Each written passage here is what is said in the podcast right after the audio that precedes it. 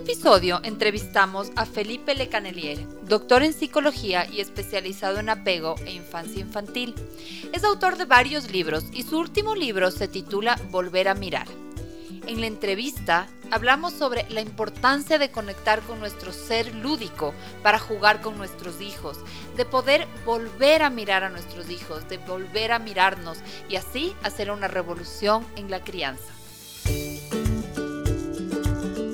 Hola, soy Cone Aitken y yo Paz Dávila. Somos Maternidades Imperfectas, una plataforma que acompaña, empodera e inspira a las mujeres madres a vivir la maternidad como un espacio de autoconocimiento, fuerza y crecimiento personal. Guiamos a las madres desde la maternidad que vivimos hasta la que queremos vivir. Nos interesa reescribir las historias de las mujeres madres, reflexionando y visibilizando maternidades reales, honestas y diversas, alejadas de los juicios y los dogmas que pesan sobre nosotros. Queremos guiar a las mujeres a encontrar su propia voz en la maternidad, a ponerla a su favor y a convertirla en una experiencia de poder y de equilibrio. Nos ilusiona acompañarte a florecer en la maternidad. Bienvenidos.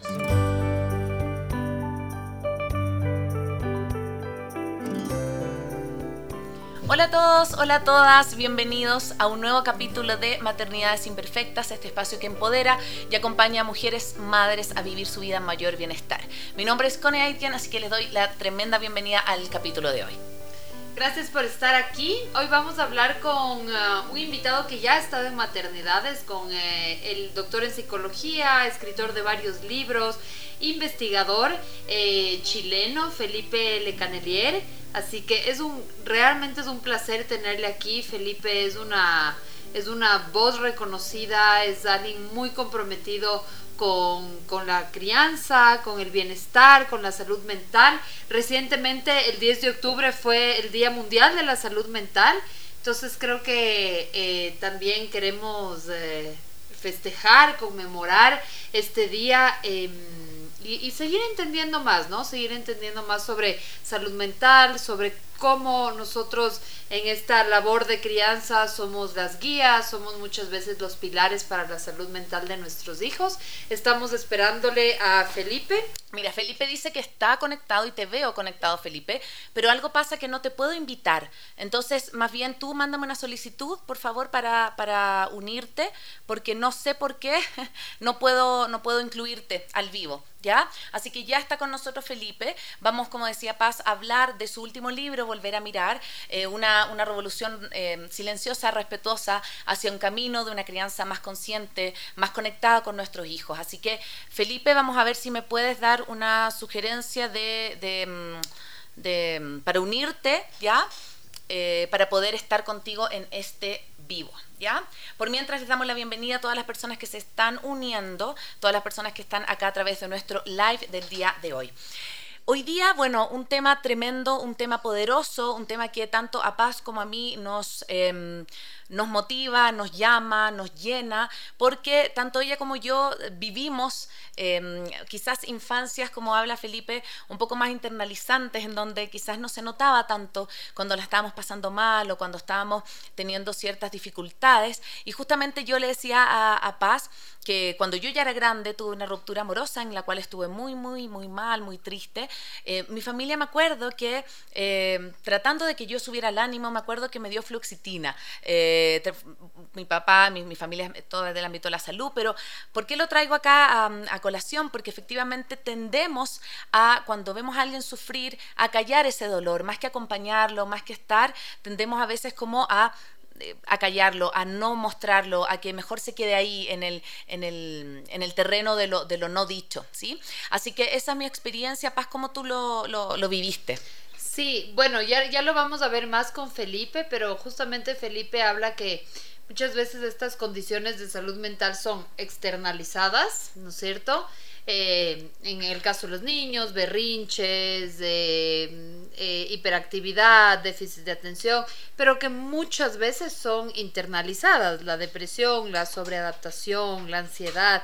Y hablábamos con la Cone que efectivamente nos sentíamos como, como identificadas, ¿no? Yo también creo que dentro de esta infancia como más movida que, que tuve, em, más bien era como todo hacia adentro, ¿no? Que no se den cuenta, no hacerle quedar mal a mi mamá, no causar problemas con los profesores. Creo que gran parte de eso, en, en gran parte de esa ansiedad guardada, de esa, de ese de alguna manera sufrimiento que vivía por dentro, está este hábito que no he logrado superar, que es el de morderme las uñas. Eh, entonces se va como también reflejando en el cuerpo, ¿no? Entonces sí, creo que, efectivamente, y hablábamos también con la Connie, yo le decía que por ejemplo en mi colegio, y eso que era un colegio privado, digamos, con, con sus recursos, había un psicólogo para todo el colegio y la verdad el psicólogo más se encargaba de como de coordinar un programa de reducción del consumo de alcohol durante las fiestas de la ciudad, pero pero no mucho más. Entonces, él, no había una estructura de salud mental, no, no, no, no existía realmente. O sea, no se mencionaba, no es que uno podía ir y decir que se estaba sintiendo así o que le pasaba esto. Eh, quiero decir, o sea, si no tenías como esa, esa, esa esa mirada desde la casa, en el colegio tampoco había, había esa esa, de alguna manera, servicio, esa mirada, eh, el, ver al tema de, del desempeño académico de la mano con, el, con, uh, con la atención de salud mental. Así que creo que eso también es algo que afortunadamente va cambiando. Ahora en los colegios es común tener una psicopedagoga, un psicólogo. Em, así que esa es un poco también mi experiencia eh, en relación a este término que puede sonar como muy duro, que es el sufrimiento infantil pero que creo que también es importante hablarlo así, o sea, eh, decir lo que existe. Eh, la anterior semana entrevistamos a Leticia mm, Garcés. Garcés, ella tiene una plataforma que se llama Padres Formados y hablaba sobre este sufrimiento que hay cuando hay una separación de, de los padres y realmente tener como esta valentía de de sostener ese sufrimiento en nuestros hijos. Hola Felipe. Ahí estás, qué bueno Felipe, lo lograste. ¿Cómo vas? Bien, gracias. Tuve que hacerlo por mi celular porque en el computador no me dejaba. Ya, perfecto, perfecto. Qué bueno tenerte acá. La verdad es que estamos súper, súper contentas. Segunda vez, ya le contábamos a nuestra audiencia que te tenemos. La vez pasada lo hicimos a través de eh, Zoom, a través del Facebook de Maternidades. Y el día de hoy te quisimos invitar, Felipe, a poder hablar de este tu nuevo libro que tú nos contabas ya es bestseller en Chile. Eh, yo ya lo encargué, así que me llega en noviembre. En noviembre me llega, así que eh, muy contentas de poder hablar hablar de eso porque creo que instala un tema, como hablábamos recién con La Paz, que es vital hoy día, que es la salud mental de nuestros hijos, la salud mental de nuestros niños. Y, y partiendo por eso queremos agradecerte por estar acá con la comunidad de maternidades imperfectas, Felipe. No, gracias por invitarme y perdón porque la tecnología no es mi fuerte. Pero bueno, no, tranquilo, lo nuestro tampoco. Así que ahora, que ahora que estamos en la radio, estamos con ayuda. Viste, de repente vino acá nuestro angelito, que es el Vini, a movernos el micrófono. Tampoco somos muy tecnológicas, pero ahí estamos, ahí estamos dándole lo importante es poder conversar y poder entregarle este contenido de tanto valor a las personas que nos siguen. Sí, muchas gracias, Felipe por estar acá. Bueno, hablábamos, iniciábamos esta, esta entrevista eh, con, este concepto que tú, que tú desarrollas en el libro de estas actitudes externalizantes e internalizantes.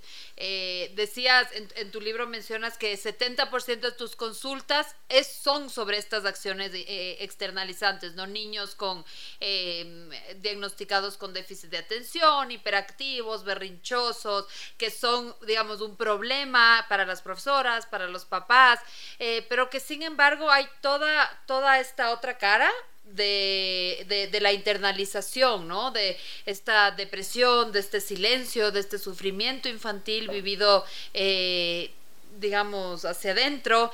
¿Qué nos podrías decir eh, sobre esto? ¿cuál, ¿Cuáles podrían ser como una, una, unos síntomas de esta internalización? Cuando hablamos de internalización, ¿de qué por así decirlo, diagnósticos o posibles diagnósticos estamos hablando. Cuéntanos un poco de esta, de esta, de estas dos caras del sufrimiento infantil. Sí, bueno, no son diagnósticos, no son psicopatologías, son simplemente formas de eh, vivir y expresar y sentir el estrés. Eh, lo que pasa es que en ciertos países, sobre todo en Latinoamérica, la expresión externa del estrés siempre es castigada de alguna forma sea a través de la mala palabra, del castigo mismo. Eh, y está esta expectativa de que el niño sea este ser como tranquilo, que no moleste, que no se mueva, que haga caso, que es como casi un anti-ser humano. Mm. Eh, entonces, vivimos en los países, muchos países latinoamericanos tienen esto de que la externalización del estrés es castigada. Y eso ha llevado hasta tal punto que incluso mis queridos colegas, psicólogos, psiquiatras, han convertido la externalización en una patología. Eh, entonces por eso a la gente le molesta eso. Pero lo que nosotros encontramos en los estudios es que, y hay 22.000 estudios que han mostrado que es más grave la internalización, porque cuando tú sientes estrés y lo pones afuera, lo dejas afuera. Mm. Y por ende no, te queda, no se te queda pegado en tu cuerpo y en tu cerebro. Pero en Chile y en muchos otros países el estrés no se puede poner afuera y se va viviendo todo este dolor por dentro y sabemos ya incluso a nivel fisiológico que eso de a poco es como una especie como de carga de estrés que a la larga termina enfermando más al niño y al adulto a través de la depresión, de la angustia, de la ansiedad, de los problemas para dormir, eh, de la sensación de culpabilidad, como mm. que todo siempre es culpa de nosotros de alguna manera, aunque pasen cosas que no tienen nada que ver con nosotros, no podemos evitar sentir que somos los culpables de todo, porque nos han hecho sentir culpables. Entonces, eso es como preocupante, porque mientras más sufres, mucho del sufrimiento a veces tiene que ver no con el sufrir en sí mismo, mm. sino con el hecho de que te guardas el sufrimiento. Mm. No lo puedes poner afuera, no lo puedes, no puedes dar el mensaje hacia afuera para que alguien se haga cargo de ese sufrimiento. Aquí todo lo vivimos como por dentro y ese es un factor que es súper enfermizante eh, a corto y largo plazo. Entonces ya hemos, ya sabemos un poco cómo es la evolución de esta internalización eh, en la adolescencia y en la adulta entonces, eh, es algo que es grave, es grave porque al niño no se le permite ser niño, pero a los adultos tampoco se les permite ser ellos mismos. No se puede alegar, no se puede pelear, no se puede hacer nada externo y ahí te vas enfermando por dentro. Mm. Sí, y yo lo que, lo que conversábamos justo con La Paz antes que eh, mirado desde ese lugar, ¿no? Eh, esto se, obviamente se ha reflejado en adultos que tampoco saben eh, gestionar bien sus emociones, que están como todo el rato lo que tú dices, como con miedo a hablar, con miedo a decir. Y cuando miramos los valores de Chile, ¿sí? que tú has participado en muchas de las investigaciones, es tremendo porque estamos al lado de países que uno pensaría que, pero ¿cómo Chile está al lado de un país que está viviendo casi, bueno, en estado de guerra, en estado de catástrofe, y nosotros estamos ahí? Entonces, ¿cómo tú has visto esto en los índices de salud mental? Incluso hay una entrevista tuya que es súper poderosa que eh, hiciste hace como un par de semanas, creo, en la revista Ya, que decía que el Chile era el peor país para ser niño. Y ese título a mí me quedó mucho dando vuelta, como, como, como ¿qué, qué, qué, estamos como generando en nuestra infancia? Mira, no, no es el peor país, es el peor país de los que nosotros investigamos. ¿ah? Porque la gente a veces como que toma cosas y les gusta el título que vende y no es verdad, uno nunca ha dicho eso. Eh, yo no pretendo que nosotros estemos peor que Irán mm. o que Irak, ¿entiendes? Eh, no es así. Eh, pero de los que nosotros investigamos sí hay una tendencia que Chile siempre aparecía como el país que tiene más problemas internalizantes, como el país donde el bienestar emocional, hay los niveles más altos de tristeza, miedo, timidez, desconfianza, disconfort, que se llama como no estar contento con tu vida, y también salimos del país más castigador, más prohibitivo del el ser del niño, un país que no juega, no conversa, pero vigila y castiga todo el rato. Mm. Eh, entonces es un país donde se busca constantemente, más que comprender al niño, controlarlo. Mm. ¿Me entiendes? Eh, entonces, y eso volvemos a lo mismo. Vives en un mundo en donde todo lo que es poner afuera tu estrés siempre es castigado de una u otra forma, en la educación, en la familia, después en el trabajo. Entonces, eh, eso es pan para hoy día y hambre para mañana, como dicen. Mm. Y, y, después termina enfermando físicamente también. Hay estudios ahora que muestran de que muchas enfermedades autoinmunes tiene que ver con el, esta carga de estrés, este cortisol que no para de secretarse, secretarse. Porque cuando tú te guardas, secretas más cortisol que cuando lo pones afuera. Cuando tú te guardas, te traumatizas más que cuando lo pones afuera. Entonces estamos viviendo un poco en un mundo en donde ya casi nos acostumbramos a estar enfermos pero el internalizante está tan acostumbrado a estar así que ni siquiera sabe que está enfermo. Mm. Eh, ni, ni, lo duda, siempre ha sido así, como un autómata. ¿Entiendes? Eh, eh, y, y, eso es lo más terrible, porque él ya no puede gritar para afuera entonces sufre por dentro. Eh, y, pareciera todo normal y se produce una especie de efecto de autoconfirmación porque te, te vuelves un ser obediente, que no alega, que no llora, que no sufre, entonces eso te va confirmando, ah, parece que eso es lo que tengo que hacer en esta sociedad, porque si me llego a alegar, me va a llegar toda la crítica encima. Entonces es una especie como de sistema de autoconfirmación, en donde parece que en estos, en estos países eh, ser internalizantes, entre comillas, lo mejor, pero 20, 30 años después te terminas enfermando. Mm. Físicamente. Eh, poniendo, me, me, me, quiero poner como que en los pies de las mamás que nos escuchan. ¿Qué, ¿A qué te refieres cuando dices ponerlo afuera? Eso quiere decir qué en, en términos de la crianza y qué en términos de un adulto. Eh, ¿Qué es poner afuera saludablemente para manejar situaciones de estrés, pérdida, dolor?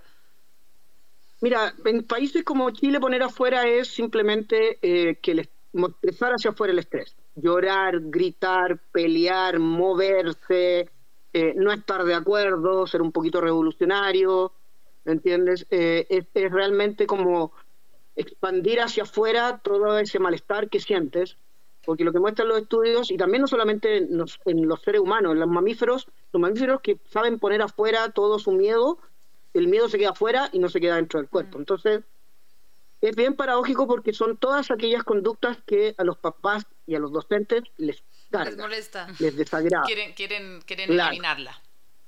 Quieren controlarla y extinguirla lo más pronto posible y nuevamente se vuelve a confirmar el hecho de que el mensaje es no llores, no te muevas, haz caso, eh, no alegues, no me cuestiones, eh, no seas libre, en el fondo, no dejes ser tú mismo, eh, y, al final todo va terminando siendo una carga de enfermedad. Entonces, es para, esa es la paradoja, de que lo que estamos diciendo es que todo eso que les molesta a los adultos es lo más sano, y lo que no les molesta es lo más insano. Sí, qué, qué, qué, poderoso lo que tú dices, justo también decíamos antes de empezar a, transmitir con La Paz, yo, yo estudié diferencial, ejercí súper poco, y parte de lo que ejercí muy poco fue que me llevé una, una súper mala mm, experiencia del sistema educativo, como formal, digamos. O sea, me pasa que cuando después trabajé como en instituciones más chicas, dije, ya, como que por aquí va lo mío. Pero yo le decía a La Paz, me acordaba del tema de las subvenciones, por ejemplo, de las subvenciones por niño que tenga déficit atencional. Entonces, a inicios de año, me acuerdo de una diagnóstico, perdón, de muchos niños, que después yo los miraba y decía, mm, o sea, yo sin ser psiquiatra, nada, yo decía, no, y tú los mirabas cuando estaban medicados y eran niños súper dopados, entonces, claro, si el profesor podía hacer su clase con 45, yo trabajaba en un colegio público, em, y, pero tenías a 10 dopados, y cuando el niño lograba salir de ese diagnóstico, era casi un duelo porque el colegio dejaba de recibir la subvención. Entonces era un círculo vicioso porque no quieres que el niño deje de tener el TDAH, sí, porque, porque si no te dejan de llegar las lucas. Entonces yo le decía a La Paz era un sistema súper perverso, porque, porque también trabajabas con, con familias, obviamente, que quizás no tenían un poder quizás de decisión o que podían como contraponer y decir, oye, yo no opino esto. Entonces eh, era más bien como la voz del psiquiatra que, y la voz del colegio, más que lo que le estaba pasando al niño. Sí, mira, lo que pasa es que ahí hay un tema bien interesante. Bueno, Chile es un país, tiene un 300% de sobrediagnóstico de déficit atencional. Ya sabemos que no es un trastorno, no tiene nada que ver con un trastorno, porque hay algo bien interesante. El cerebro, la gran, parte, gran cantidad de estímulos que recibe el cerebro vienen del cuerpo. No vienen necesariamente de afuera, vienen de la información sensorial del cuerpo. Entonces, el cerebro, si no recibe información del cuerpo, no se activa. Y el cuerpo solo se, se, activa a través de la acción, del moverse. Por eso nosotros somos seres que solo aprendemos moviéndonos, solo pensamos moviéndonos, lo que los filósofos llamaban los peripatéticos, siempre se andaba moviendo cada vez que se le ocurría una idea, y esto tiene una razón neurobiológica.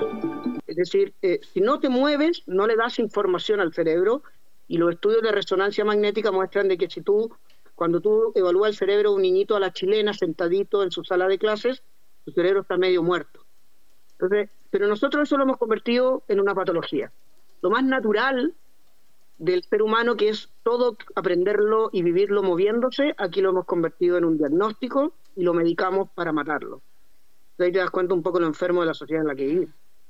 En ese sentido, porque justo hay, hay, mamás que, hay una mamá que pone em, que a su hijo le diagnosticaron, pero que ha preferido no medicarlo.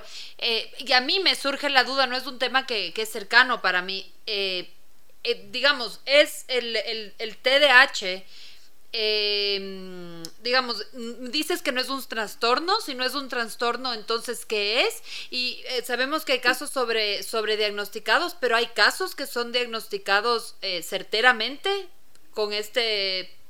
¿Cuál es tu opinión sobre el TDAH en este sentido? El TDAH es un trastorno de una sociedad que no aguanta que los niños se muevan.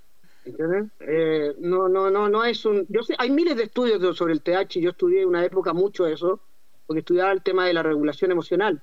Pero la ciencia también está cargada de ideología, ¿entiendes? Entonces, eh, todos los estudios del TH surgen en Estados Unidos, porque Estados Unidos es muy parecido a Chile, quiere puros niños obedientes. Entonces, tú vas a financiar siempre las investigaciones que te ayuden a demostrar cómo controlamos a los niños, cómo los hacemos más obedientes. Pero ya no es así. Yo voy a nuestro pasado de cazadores-recolectores, somos seres de movimiento, y hay muchas teorías actuales que se llaman enactuadas, cognición enactuada, conexión corporal, y muestran de que no es posible pensar, no es posible sentir sin moverse, porque el cerebro depende del cuerpo eh, como fuente de información, pero si el cuerpo no se mueve, el cerebro no recibe información, y eso es lo que muestran los estudios, y el, el cerebro del niño se va secando de a poco, y va aprendiendo a vivir en esta vida internalizante de como un autómata, que no duda de nada, lo acepta todo, eh, y al final no puede expresar hacia afuera lo sano y se termina deprimiendo por dentro. Uy, qué tremendo tema. Yo mm, quiero, antes de seguir, agradecerle a todas las personas que nos están siguiendo a través de Instagram, por supuesto a través después de nuestra retransmisión en Radio Sucesos y también a través de nuestras plataformas digitales en Spotify y en iTunes. Eh, qué, loco lo que, o sea, me parece súper potente lo que dices, como eh, un trastorno una, un, una, un, síntoma de que queremos niños obedientes, ¿no? Y justo acá hay una, una pregunta, Paz, de una persona que dice, ¿puedes leerla por fin? Sí, bueno, primero, Felipe, decirte que te están saludando desde muchos lados, eres muy querido. Te saludan desde Iquique, desde La Serena. Eh, hablan que han leído tu, libro y que ha sido, ha sido muy, que les ha encantado, que han aprendido mucho. Y em, hay una mamá, seguramente, que nos que pregunta qué pasa cuando este nivel de externalización de un niño es molesto para sus pares. Sí, Sí, eso, eso también es un gran tema. Eh, nosotros eh, hemos considerado la agresión obviamente como un problema. Agredir al otro no es, no, eh, es algo que, le duele al otro, ¿entiendes? pero muchas veces la agresión extrema es justamente de venir en un, de un país en donde los niños no pueden canalizar toda esta energía y estas emociones de una manera no tan desbordada, se podría decir. Entonces eso es otra cosa que sabemos por las investigaciones. Mientras más te guardas, más en algún momento vas a explotar. ¿ya? Y no vas a explotar así de manera controlada, vas a explotar a niveles extremos. Pero si viviéramos en una sociedad donde permitiéramos que la agresión a cierta edad es normal, por ejemplo, eh, hay estudios que muestran que en la edad preescolar, dejar que los niños forcejeen, peleen, sin agredirse con sangre, obviamente, es muy sano porque así los niños aprenden a relacionarse con los otros. Mm. ¿ya? Entonces, eh, nuevamente, yo no estoy justificando la violencia, pero también entiendo que en un país internalizante, en un continente internalizante, eh, la explosión de la rabia va a salir de manera mil veces más descontrolada. Entonces ahí es donde hay que tratar de que el niño, hay que dejarlo que, que exprese hacia afuera eh, y no criticarlo, no retarlo, no ponerle límites, pero sí decirle, mira, le estás hiriendo al otro y generarle un poco de sentido de empatía pero, pero también entiendo eh, eh, los estallidos, mm. podría decir. Los, países más, más controlados estallan de manera más extrema. Y yo con eso te quiero preguntar algo que, bueno, el, nosotros nos encontramos hace casi un año, cuando llevábamos como seis meses de pandemia. Hablamos de otro tema que es tu otra, tu otra que también lo quiero que lo, toquemos un poco, el tema de más aprendizaje socioemocional, menos educación formal. De eso se trató esa entrevista. Pero yo me acuerdo que en algún momento algo te preguntamos de la pandemia, de qué veías, porque recién estábamos como empezando, ya llevamos un año y medio. Y tú has participado también en estudios. ¿Cómo has visto que ha sido obviamente el efecto de la pandemia en, los niños en, términos de su eh, desarrollo socioemocional? Recién en Chile los niños están volviendo a la presencialidad. Yo te diría que acá en Ecuador también, eh, depende del colegio en que estaban los niños. La Paz y yo tenemos a nuestros hijos en colegios distintos. Mi hija está desde enero presencial, el hijo de La Paz está ahora desde septiembre.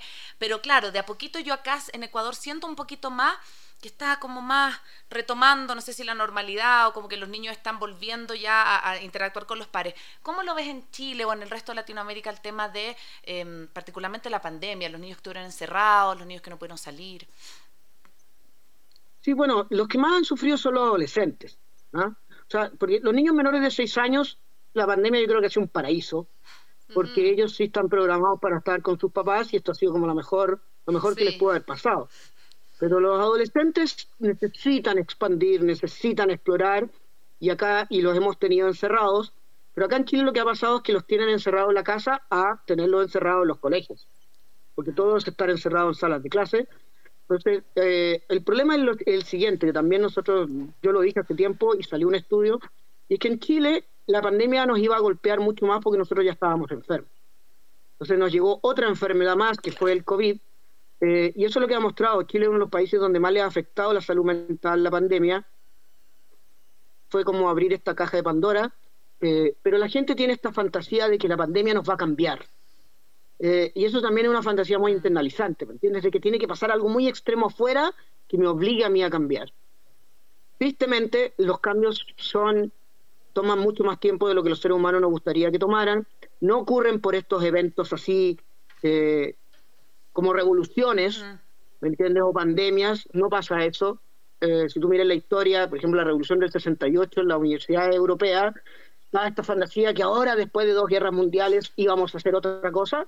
Las universidades terminaron siendo empresas, ¿me entiendes? No sirvió casi de nada esa revolución del 68. Entonces a mí me da pena porque siento que la pandemia ha abierto una caja de Pandora, pero lo que ha demostrado es que los niños no pueden abrir esa caja de Pandora porque nos quieren volver a encerrar en otros lugares los obligan a estar en pantallas. Entonces a mí, yo ahora veo muchos adolescentes y están todos muy, muy tristes porque nadie los entiende. Y mm. gritan que no quieren más pantalla, no quieren más colegio, pero les dicen, no, tienes que estudiar. Entonces, para mí la pandemia nos vino a enfermar más todavía porque ya estábamos enfermos. Eh, nos vino a enfermar más porque nosotros nos guardamos la enfermedad y no la podemos expresar. Y cuando la expresamos, nos llegan puros retos y prohibiciones. Eh, entonces, eh, veo cosas buenas en los niños menores de 6 años, no tan buenas en los adolescentes. Entonces sí yo esperaría ahora que los adolescentes, que como dices tú, está más normal, se vuelvan más locos. Mm. Y hay que, ser, hay que aceptar eso. Mm, mm. Eh, Felipe, mencionabas algo como muy cotidiano, pero creo que a mí me pasa, y hablando con otras mamás también, es esta dificultad que tenemos para jugar de verdad para mí es duro, o sea, me, me, cuesta conectar en el juego. O sea, depende del juego. Por ejemplo, hoy que les llevaba al colegio estábamos jugando adivinanzas, ese me gusta. Pero como que sentarme en el piso con los superhéroes eh, dos horas me cuesta. O sea, de verdad me dice, vamos a jugar con los superhéroes y ya, ya me estreso. ¿no? Ya, ya, Exacto, exacto.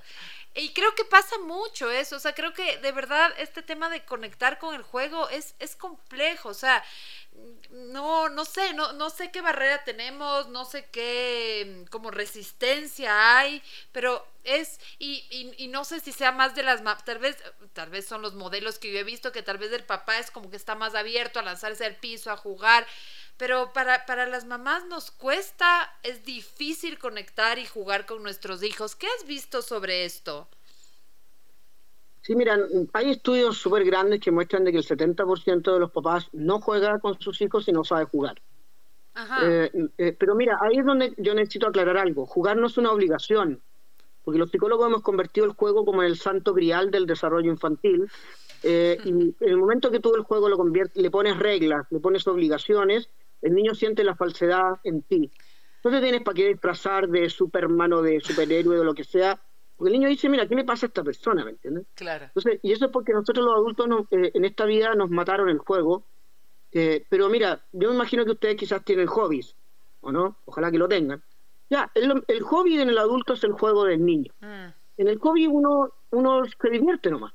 ¿Me entiendes? Se divierte, le gusta hacerlo, no, no hay reglas, no quiere ser el mejor, no, no lo sobreactúa. Entonces hay que pensar que el hobby del adulto es como el juego del niño. No hay reglas, hay pura espontaneidad y no necesitamos jugar de manera estructurada, solo divertirnos con nuestros hijos. Eso ya es juego.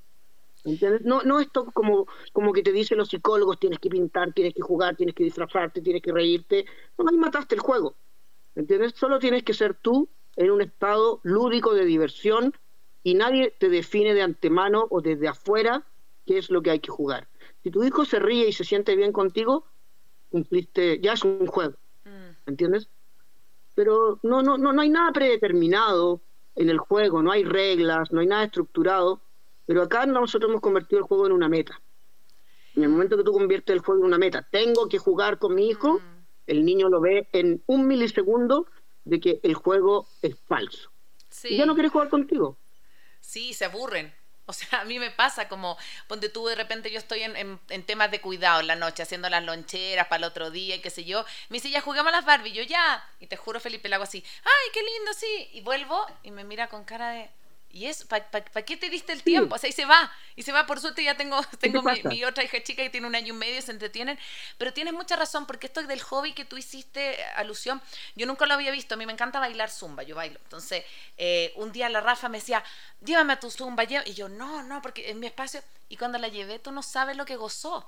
Claro, o sea, pasaba, y porque yo lo estoy pasando muy bien, es mi rato de Pero libertad. gozó porque te vio a ti gozando de verdad, ¿ves? Exacto, porque te vio gozando de, la, de, la, manera espontánea y auténtica como, que, como, lo que ellos necesitan en el juego. Mm. Pero aquí hemos convertido el juego en una tarea empresarial. ¿eh? Sí, mm. y lo, y, lo, y lo notan, lo huelen. Eso que tú dices, como que, que te ven los la ojos, son súper buenos lectores emocionales. Entonces, te cachan que estás apurado o que estás como, no sé, pues con el celular o estás multitasking o, tienes que lavar la losa y no sé qué. Em, y, también creo que, creo que tiene que ver con como en la pandemia se, se, mezclaron también, vuelvo a la pandemia, ¿no? Todo, la casa era el, la oficina, todo, yo me empecé a dar cuenta que las cosas, a mí no me gustan mucho las cosas de casa, así lavar la losa me carga, pero lo tenía que hacer igual. Entonces, claro, como mirar y, incorporarla desde el juego, claro, dejarla embarrada, pero, pero desde ahí se convertía en algo menos tedioso, tanto para ella como para mí. como, como yo ya me, me he dado cuenta que era una cosa más, más rutinaria. Pero tienes razón esto que de, buscamos que nuestros hijos sean como una meta, tú lo dices también, como una meta, que, que sea esto, que, que lo mismo. ¿Qué que la crianza te lleve a... Claro. La pregunta es que le hacemos a los niños, ¿qué quieres ser cuando grande? La mejor manera de jugar con tu hijo es conectarte tú con tu ser lúdico a través de los hobbies. Mm, qué lindo. Eh, y, ahí y ahí no tienes que hacer nada más. Él va a sentir lo, lo real, ¿entiendes? El verdadero ser y verte a ti entretenida, riéndote sin pensarlo, mm. eh, lo espontáneo. Ese es el juego. Qué bonito. el juego no tiene, no tiene nada predefinido. Mm, qué bonito, qué bonito, sí. Desde y yo a mí me yo disfruto mucho leerle a mi hijo y noto noto que él sabe que a mí me gusta, entonces es como un juego que me que me que me propone como para enganchar conmigo, ¿no? Qué, qué, qué, qué lindo esto de conectar con nuestro ser, ser lúdico. Yendo a otra, a otra, a otro lado, bueno, también por mi, yo trabajo en la gestión social, ese es mi, mi, mi otro lado, digamos, y, y, me gusta mucho porque tú haces esta, estos cruces, ¿no? Esta interseccionalidad en tus estudios, eh, y mencionas que, que eh, se ha visto que muchas veces los niveles de salud mental son están igual de deteriorados en los dos extremos socioeconómicos. Eh, y tiene como más relación a, al cuidado afectivo, ¿no es cierto? Al cuidado afectivo de quienes les está cuidando. ¿Qué nos puedes decir como sobre este cruce socioeconómico de la crianza y de la salud mental? Sí, lo que pasa es que también nosotros, esto que le llamo el prejuicio de la patologización de la pobreza, nosotros hemos convertido una narrativa en donde el pobre es tonto, es drogadicto, es abusador, es alcohólico, tiene coeficiente intelectual bajo, es concreto, pero tú miras de los pocos estudios, porque nadie nos deja acceder a los niveles socioeconómicos altos, todas las estadísticas son negras, que se llaman, están ocultas, pero los pocos estudios que hay y que nosotros tenemos, encuentran que los ricos también son drogadictos, alcohólicos, abusadores, negligentes, concretos de coeficiente intelectual bajo. ¿Entiendes? Somos todos iguales, de alguna manera. Eh, ahora el punto es el siguiente, es que, y esa es la idea del libro. Aquí en, el libro nada, no, no hay una crianza con objetivos, no hay una crianza feliz, ni respetuosa, ni consciente, ni nada de eso, porque la crianza con adjetivos ya no es una crianza respetuosa. Solo es el niño en el mirarlo y el volver a mirar el que te dice qué es lo que tienes que hacer. Tú no eres el piloto, el de la crianza, es él. Entonces, ¿por qué te digo eso? Porque cuando tú miras los criterios, dice, pero ¿cómo un niño que vive en una casa con 20 piezas, eh, que va a Miami, ¿cómo, no va, cómo va a ser, cómo va a estar triste? Entonces ahí lo estás viendo desde el adulto. Pero al niño lo que le interesa es lo que él recibe en su experiencia inmediata. Mm. Su experiencia inmediata en la riqueza, por lo menos acá en Chile, yo sé que en todas partes de Latinoamérica, es papás muy ausentes, abandonadores, preocupados de la plata, de mantener el nivel de riqueza que tienen. Entonces, eh, los pobres viven todo el día estresados porque no tienen, y el rico vive todo el día estresado porque tiene que mantener lo que ya tiene y no lo quiere perder. Pero ese estrés desde el punto de vista del mundo y el universo del niño es igual y es que mis papás no están conmigo. Mm. Y eso no tiene clase social. Entonces, al niño no tiene clase social, al niño le importa nada que yo haya escrito siete libros y tenga un doctorado, le da lo mismo todo eso, y eso es lo genial de los niños. Le da lo mismo si eres psiquiatra, psicólogo, él quiere ver tu autenticidad del ser. Y por mm. eso a mí me encanta la infancia. porque no tiene, no, tiene, no tiene apellidos, no tiene criterios, eh, te ven a ti como tú eres, sin títulos, sin nada. ¿Me entiendes? Sí, y, justamente, bueno, por eso yo creo que también... Em, eh, a mí me encanta el título del libro. Volver a mirar me parece que es así eh, súper poderoso porque también te, te, aleja de la dogma. Una de las cosas que nos pasaba con La Paz al hacer maternidad imperfecta es que eh, notábamos que también hay una manera de ser mamá que nosotros le decimos la mamá Pinterest, que es como la mamá que cocina, que hace galletas, que es flaca, que tiene tiempo para ir a hacerse las uñas. Entonces, por ejemplo, voy a mostrar las mías, tan espantosas. Entonces le decían como a la paz. Claro, de ahí nos nace esta, este deseo de como no sé, pues desmitificar y abrir el espacio para decir lo mismo. No hay un solo tipo de crianza. A veces yo siento, con todo el respeto, que la crianza respetuosa a veces se transforma en un dogma tan del deber ser que, tiene, pasos que deja de ser respetuosa. Porque uno dice, oye, o sea que si yo no escuché a mi hijo hoy día, ponte tú, y, y, no sé, y traté de ponerle un límite, le subí la voz, eh, estoy siendo un pésimo padre porque no seguí el, el paso 7 de la crianza respetuosa. Y empieza a haber un loop que nosotros lo vemos en nuestras mamás que, que están con nosotros. de culpa y de autoexigencia y de no llegar y de más desconexión porque estoy viendo al libro y no al niño de alguna manera. Claro, mira, lo que yo propongo es un poquito extremo y me lo dicen porque eh, eh, el respeto está de moda, pero el respeto es siempre autorreferente. Uno respeta al que quiere respetar, respeta al que le conviene respetar, respeta al que está, al que piensa igual que uno, que mm. tiene la misma ideología, religión. Pero el verdadero respeto es que uno se, se anula a sí mismo, anula sus creencias, todo y mira al otro. Y como es difícil mirar, lo tiene que siempre volver a mirar. ¿Entiendes? Eh, pero en el verdadero respeto uno no existe, solo existe el otro. Entonces, es una y por eso yo también yo estoy de acuerdo que yo no creo que la crianza respetuosa, ni la crianza feliz, ni la crianza con apego, ni el apego seguro, ni la crianza consciente, ya cuando le pones un adjetivo a la crianza, le pierdes el respeto al niño, porque estás buscando criar bajo el adjetivo y no que es él el que te dice lo, lo que tengo que hacer, no uno. Em, bueno, muchas gracias. Queremos eh, agradecer. Hay un montón de gente escribiendo. Eh, decirles que esto se va a quedar grabado, luego va a estar en formato podcast y para la gente que esté en Ecuador se retransmite en Radio Sucesos eh, y también pueden encontrar todo el catálogo de nuestros podcasts, incluso el, el capítulo que hicimos hace un año y medio con Felipe en www.maternidadesimperfectas.com. Quisiera, quisiera mm, introducir una pregunta de Mm, Carolina Salas. Eh, Salinas, perdón, una pregunta muy puntual que nos dice, cuéntanos sobre la infancia en contextos hospitalarios, cómo realizar este acompañamiento, cómo apoyar cuando además tienen dolencias físicas. Sí, mira, yo hace algunos, hace como dos años participé en una ley de acompañamiento respetuoso en los, en los hospitales. El punto es tan simple y tan complejo, y es que sabemos que la hospitalización cuando dura más de una o dos semanas puede convertirse en un trauma pero no por la hospitalización en sí misma, sino porque se producen ciertas condiciones, tanto de, dolor físico, de sonda, pero también porque no dejan que los padres estén junto a los niños. Claro. Y fue algo que John Bowlby investigó hace 30 años y descubrió que los niños hospitalizados más de dos semanas sin ver a sus papás vuelven a la casa y no reconocen a la mamá. Ah. Entran en lo que llaman un estado disociado. Entonces, la hospitalización, nada en sí mismo es traumático.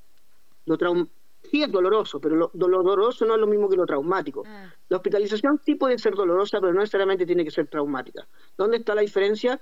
en el acompañamiento constante, estable eh, del adulto, en que el adulto le amortigue, le regule el estrés de estar hospitalizado al niño. Entonces, a veces la hospitalización puede convertirse en una tremenda oportunidad para cambiar toda esta crianza eh, eh, respetuosa, ¿me entiendes? Pero hay que estar ahí y hay que ponerse en el lugar del niño, ¿me entiendes? Entonces, algo que puede ser muy doloroso pues se puede convertir en una tremenda oportunidad, pero ahí depende si los adultos van a querer, los papás, estar ahí con el niño, si los van a dejar, porque es el problema de la ley que trabajamos, que muchos médicos no dejan, dicen que es por temas de sepsis, de infección y cosas así, pero la mejor hospitalización es donde los papás no se separan de sus hijos. Sí, qué, qué poderoso esto de como poder nuevamente, vuelvo, mirar al niño, mirar lo que necesita. Y quiero, quiero hablar de, de un poco eso, ¿cómo ha sido tu experiencia, Felipe, hablando de estos temas cuando tratas de ponerlo en la agenda pública? Porque yo sé que yo te he visto en, varias charlas, yo te he visto eh, que te llaman a veces de, sé, de la Ceremi o que haces charlas como para las municipalidades. ¿Cómo ha sido esto en escalar en una sociedad que es súper adultocéntrica? Pues entonces que, que, el adulto tiene la razón y yo sé y cómo voy a mirar y, y, y escuchar a un niño. ¿Cómo ha sido esto de llevar todos estos conceptos con las personas que tú trabajas, con tu libro, con esta cruzada, a las esferas como más gubernamentales. ¿Cómo, cómo ha sido la recepción? No, no muy buena, ¿me entiendes? Eh, uno tiene que tener harta tolerancia a la frustración, porque lo que solo recibe es rechazo y falta de respeto. Eh, entonces, eh, sí, yo antes pensaba cuando era más joven de que podía cambiar las cosas, y ahora no es que sea pesimista, soy más bien como que digo, mira, hay que darle tiempo al tiempo. A mm. veces uno eh, entra en este estado que yo conozco colegas que son medios mesiánicos, y quieren cambiar el mundo. Yo no soy nadie para cambiar nada, pero sí tengo paciencia. Entonces yo creo que la paciencia es mucho mejor, porque las cosas nunca pasan cuando uno pasa, cuando uno quiere que pasen, pero pasan en algún momento. Quizás uno no va a estar vivo, pero sí eh, hay que tener paciencia, alta tolerancia a la frustración. Eh, y a mí me pasa ahora que yo ya no busco nada de eso, porque pienso que prefiero hablarle a un papá, a un docente, que a un mm. político. Eh, creo que el cambio es más desde abajo hacia arriba de arriba hacia abajo, como dice. Mm. Porque arriba está todo infectado. Felipe, te, voy a hacer una pregunta que en, lo, en, lo, personal a mí me gusta mucho porque es de entender como por qué hacemos lo que hacemos, ¿no? ¿De dónde viene tu, tu pasión? Eh, ¿De dónde viene como este, esta, este mensaje, este amor que tú tienes para, para, para, para poner al niño en el centro? Eh, ¿qué, te, qué, te, ¿Qué te impulsa? No lo sé. Es que uno hace las cosas nomás. ¿ah? Yo ya tampoco la pienso mucho. A mí me gusta el conocimiento. Me gusta leer, estudio todo el día. Eh, y para mí tengo toda una propuesta que destruye toda la psicología, todas esas cosas, pero que nadie me la entiende. Eh, y yo creo que también uno, de alguna manera, también quiere sanar, sanar como el niño herido de uno, como dicen. Mm. Pero a mí siempre me ha sido fácil el tema de la infancia. Siempre no tengo que pensarlo para ver las cosas como un niño. Yo tengo miles de hobbies juego como un niño, mis hijos me ven jugando todo el día, mi hija me molesta, me dice que soy un cabro chico, eh, eh, pero no sé, mm. siempre me fue fácil, desde que era niño hasta el día de hoy, siempre me ha sido fácil ver las cosas desde el mundo de los niños, pero tengo que disfrazarlo de teorías e investigaciones, mm. para que parezca serio. Ponerle en el lenguaje adulto. Es que, claro, eso, y con libros. Claro, yo creo que eso para el adulto, o sea, cuando, cuando, cuando ve y dice, ah, pero es que el Felipe ha participado en todos estos estudios, es que mira, PhD. Exacto, como que ya eso, eh, pero es una cosa súper loca al ser humano, como que si tú te presentaras a lo mejor de Felipe Le Calenier con tu experiencia, mmm, no diría, mm, sí, pero, pero fíjate que tiene estos estudios. Entonces, es súper loco porque ahí entramos de nuevo en esta mente del adulto que lo quiere controlar todo y quiere saber lo que ya está escrito para hacerlo, ¿sí? Como que para para seguir un manual, ¿no? Y yo pensaba, ¿no? Como eh, cuando en algún momento postulaba a mi, a mi hija a los colegios, me pedían que, se, que fuera al baño sola y se secara sola. Y yo dije, pero todavía no se seca sola, era chica, me acuerdo. Y, y yo dije, ¿y qué pasa si no? No, es que yo dije, pero es que nadie la va a ir a secar. No, porque ya es una habilidad que debe, debe tener, debe, debe, entrar al colegio con esa habilidad. Y pienso así, como en muchas otras cosas, que estamos a veces exigiéndole a, a los enanos ser grandes, o sea, hace como que se hagan grandes, que, que sean súper autónomos, porque ahí como que siento que nos alivianan la pega, el trabajo. Entonces, mejor que se seque solo, mejor que se vista solo, que, que, es una danza, no, no es que tampoco le, lo vista hasta los ocho años, pero me refiero como tratamos de que crezcan súper rápido como para que Sí, y es otro otro de los santos griales, ¿no? Como la autonomía, como el mi, como hay, o sea, la autonomía es como este valor eh, fundamental. actualmente cuando hablamos de educación. Pero mira, eh, yo lo entiendo en un papá, ¿me entiendes? Pero yo no, ya me cuesta más entenderlo en un colega. Mm. Eh, que el colega mantenga el mismo sistema a través de esto, lo que dicen ustedes, el niño tiene que hablar, tiene que caminar, como que nosotros tenemos esta idea de que mientras más prematuro es el niño, más genio es, cuando es todo el contrario. Entonces, ahora estamos tratando de no más tablas del desarrollo, no más criterios externos para definir a los niños, no más coeficiente intelectual, no más WISC, no más nada de afuera, nada, no más psicodiagnóstico, no más clasificaciones. Entonces, yo entiendo al papá, pero me cuesta más entenderlo cuando es el propio colega o la colega la que mantiene ese mismo sistema internalizante. Eh, porque ahí es donde está el deber de uno de, sí, uno tiene como profesional que ser respetuoso más allá de los doctorados, los libros, el principal título que uno tiene que tener es de respeto genuino y absoluto. Mm. Entonces, yo creo que ahí es donde el trabajo primero más pasa por casa, como dicen. Sí, sí, y de hecho, bueno, eh, hay, hay, hay bueno, siempre con los estudios, ¿no? Pero por ejemplo, a mí me llama mucho la atención que hoy en día se siga ocupando, ponte tú, no sé, yo duermo pésimo, porque mi guagua chica se despierta ocho mil veces en la noche. Pero yo digo, yo creo que si algo no haría, el duérmete niño, ponte tú. Eh, no, no, porque encuentro que yo lo leo y digo, bueno, es que estás enseñándole al niño el desamparo emprendido, que nadie va a ir en la noche, porque entonces, así como muchas otras cosas, lo, volvemos al tema de los dogmas, tenemos tantas maneras que creemos que, que incluso yo a veces le preguntaba a mi mamá, ¿y tú cómo criabas? Me decía, criando nomás, pues yo no sabía, claro, lo habré hecho mal, lo habré hecho bien, pero no tenía 100 paper que leerme al día de crianza. Hoy día tenemos tanta info que también eso se hace a veces, siento yo, medio abrumador. Sí, pero es una paradoja, ¿ves? Porque tenemos mucha información, pero no tenemos tiempo para aplicar esa información. Sí. Y eso genera mucho más estrés. al final es como que no hay. Yo les digo a mis pacientes, a mi mamá, a, las mamás que yo veo, papá, no se metan a Google, no lean los libros, no. O sea, sáquense toda esta locura de información y confíen en, su cuerpo y en sus emociones y, y traten dentro de lo que se pueda, imperfectamente, eh, mirar al niño. Eh, entonces sí, es verdad, eh, vivimos, estamos bombardeados de información. Pero mira, ahora yo escribí un libro hace mucho tiempo que se llama Mar, eh, y una de las cosas que yo hice fue revisar cientos de libros de crianza en español. no quise, porque el inglés no me iban a pescar nada. Entonces, la mayoría encontramos que el 90-95% de esos libros son puras opiniones personales de colegas, cero evidencia. Mm. puro mundo de adulto, que es lo que llaman la etnografía, etnopediatría, perdón. Entonces, eh, ahí es donde estamos mal. Acá en Chile todavía los pediatras siguen, muchos pediatras le dicen que lo del duérmete niño a las mamás, o que no lo tomen en brazo, o que, el niño se va a volver un mal acostumbrado.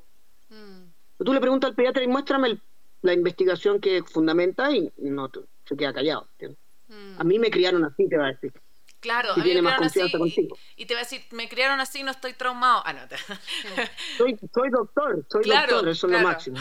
Claro. Sí. Sí, y ese es como el discurso, ¿no? Como a mí me criaron así y yo estoy súper bien. Y por dentro, claro, hay un montón de esto que tú hablas, como de la niñería, un montón de cosas que no hemos solucionado y que yo creo que no, es necesario ser padre para encontrarte con tus heridas de infancia, pero a mí me ha pasado que en el ejercicio de la maternidad, donde más me he visto como estas cosas no solucionadas, no resueltas, estos conflictos con mi mamá, con mi papá, porque ahí te espejeas, pues y ahí eh, como la capacidad también de volver, tomando el título de tu libro, ¿no? Como volver a mirarte también, con, como con ternura, así como, pucha, estoy haciendo lo mejor que puedo y, puedo hacer lo mejor también, pues puedo como volver a mirarme también quién, quién he sido yo.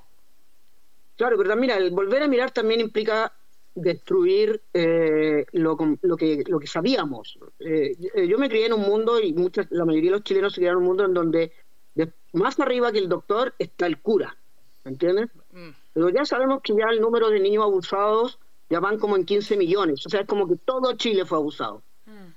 Entonces ya el cura se me, ya no, ya no, no, no, no, es esa persona que yo admire. Entonces, y eso implica volver a mirar, no quedarte en tu encerrado en tu caja ideológica, religiosa y mira mira lo que pasa a tu alrededor, y mira a los niños y mira el dolor de los otros y el mundo cambia.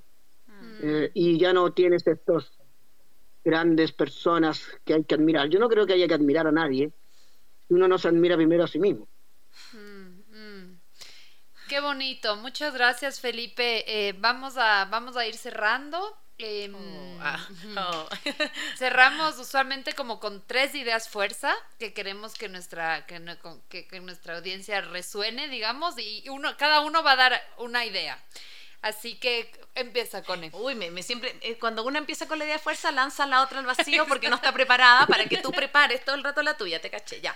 Em, es que las tengo anotadas. Pero mira, lo que más me gustó, esto de em, que el cerebro no acciona si no se mueve. Me quedo con eso como mm. de la importancia de conectar con este juego tuyo primero, que no lo había mm. visto nunca, fíjate, porque tengo el mismo prejuicio de la paz, de que yo no sé jugar con mi mm. hija y me frustra. Y cuando, y cuando me pones en este ejemplo, decir, bueno, pero es algo que a ti te gusta, me quedo con eso, como de de, de, verdad compartir espacios de placer con tu hijo de goce, que, que, eso es el juego.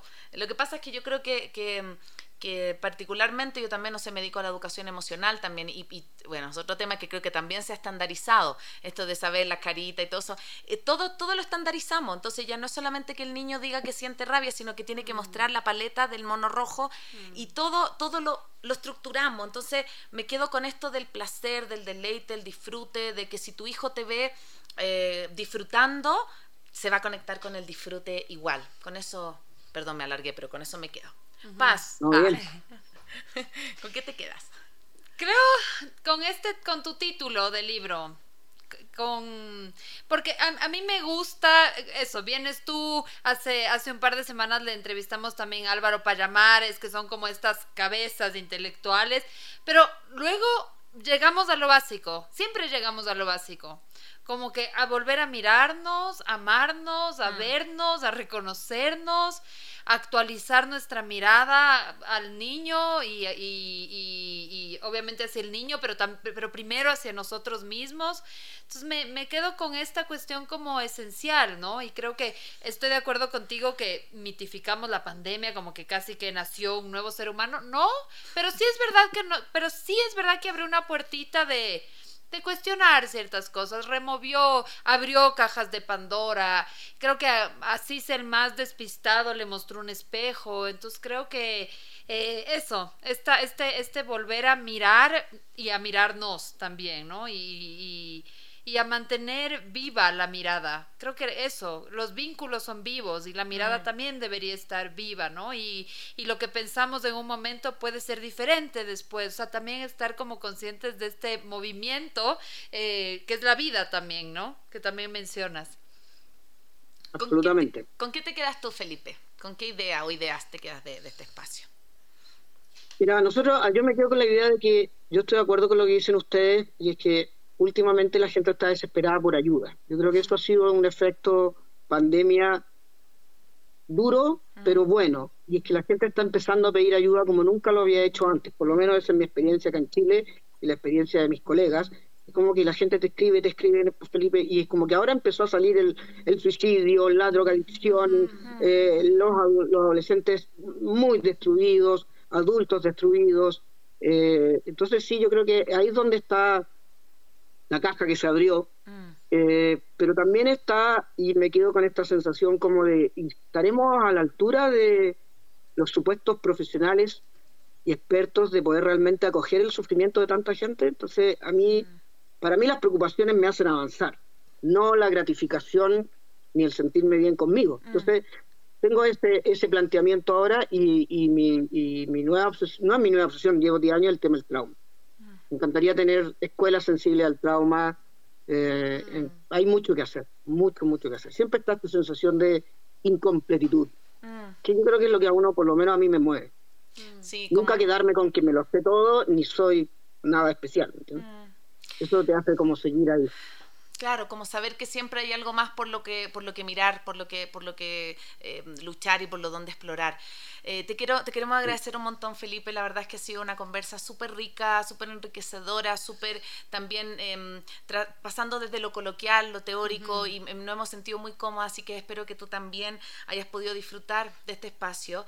Em, decirle, bueno, a las personas que nos siguen o que nos están empezando a seguir, que este capítulo está disponible a partir de este fin de semana en iTunes y en Spotify y en www.maternidadesimperfectas.com. Así que lo pueden eh, descargar, también lo pueden ver en el live, en Instagram, va a quedar colgado en nuestra página.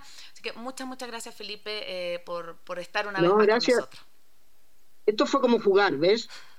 Esto de que uno no controla, no anticipa, no sabe cómo va a terminar, no sabe cómo comenzó. Eso, eso es lo entretenido, ¿me entiendes? El caos. Total. Así que muchas gracias. Es lo mejor eso. Eso es lo que a uno lo activa. Eso me encantó. A mí debo, reconocer que estaba súper tensa al inicio que no te podías conectar y después dije, oye, pero nunca le dije al Felipe que era por el celular. Entonces, claro, te estabas conectando por el computador, pero lindo. O sea, muy bonito esto como de, de conectarnos con, con, lo lúdico para poder también dejar que fluya. Yo creo que la gente lo, lo sintió, siguen escribiendo un montón, así que, bueno, muchas gracias y nos vemos en una próxima oportunidad. Que lo pasen muy bien, sigan jugando. Gracias, gracias Felipe. Chao, chao. Chao. Soy Cone Aitken. Y yo, Paz Dávila. Gracias por regalarte este tiempo de autocuidado y crecimiento. Si quieres escuchar más capítulos y contenidos sobre maternidad y crianza, no olvides de encontrar nuestro podcast en iTunes y Spotify. Y a través de Radio Sucesos todos los domingos a las 12 del mediodía. Te esperamos.